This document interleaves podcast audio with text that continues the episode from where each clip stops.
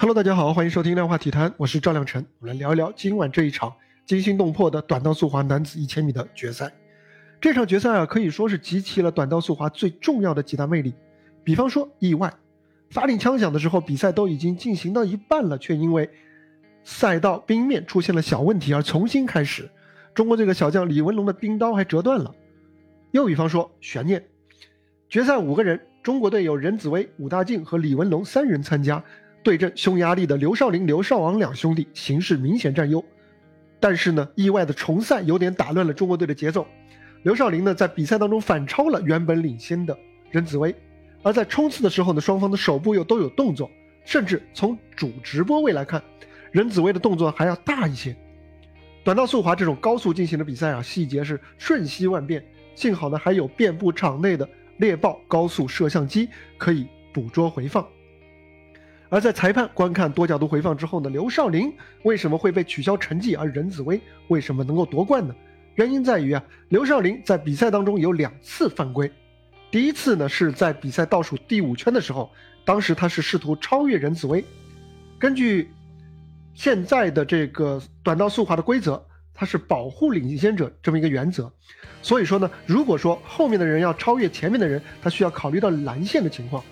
而慢放清晰的显示出刘少林在超越的时候，他的冰刀跨过了蓝线，所以属于犯规，而这是一条本届冬奥会开始适用的新规则。第二次呢，则是更多人能够通过直播清晰看到的，也就是撞线之前，当时呢，刘少林还是犯规了，但是他犯规在哪里呢？不是在手上。而是在他的脚上，他的左脚向左横跨了一大步，来防止任子威超越。结果呢，直接把任子威挤到了蓝线。任子威此后呢，确实有疑似的拉拽的动作，但是问题在于，首先先犯规的是你刘少林，而任子威的疑似拉拽呢，是为了保持自身的平衡，也就是自我保护。至少在裁判看来啊，任子威的这个动作是对刘少林动作的一个合理的反应，不算是犯规。理由很简单，一方面，如果没有刘少林犯规在先，那么任子威根本就不需要拉拽了；另外一方面呢，即便有拉拽，那他也是为了保持平衡，就像之前说的那样，为了自我保护。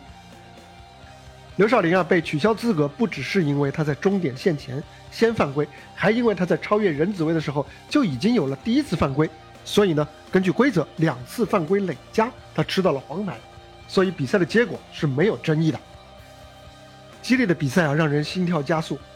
然而呢，真正让我有破防感觉的，则是比赛当中两名中国选手之间的一个细节。当决赛重启之后啊，武大靖是碰了碰任子威的手，在他前面的任子威的手，他示意任子威加速先走。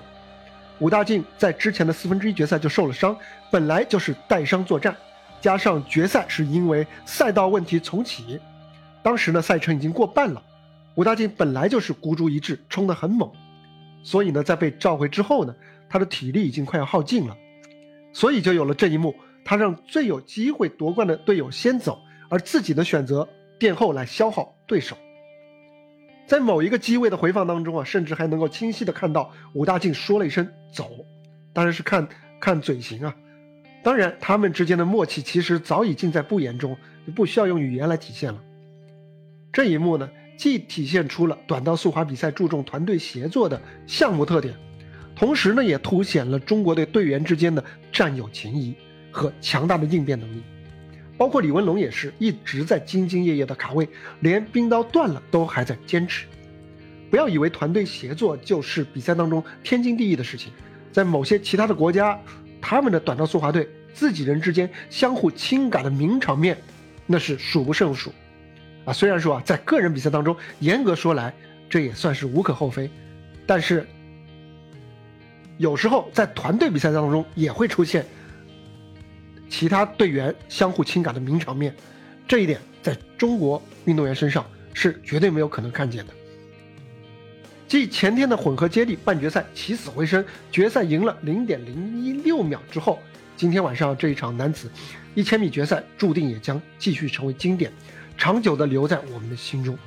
在场上，二十八岁的武大靖，二十四岁的任子威，给刚刚度过自己二十一岁生日的李文龙做出了最好的榜样。说到这里，我只想重复王蒙的那一句话作为结尾：是的，你永远可以相信，中国短道速滑队。好了，这就是本期的量化体坛，欢迎点赞、订阅、收藏、转发，我们明天接着聊，拜拜。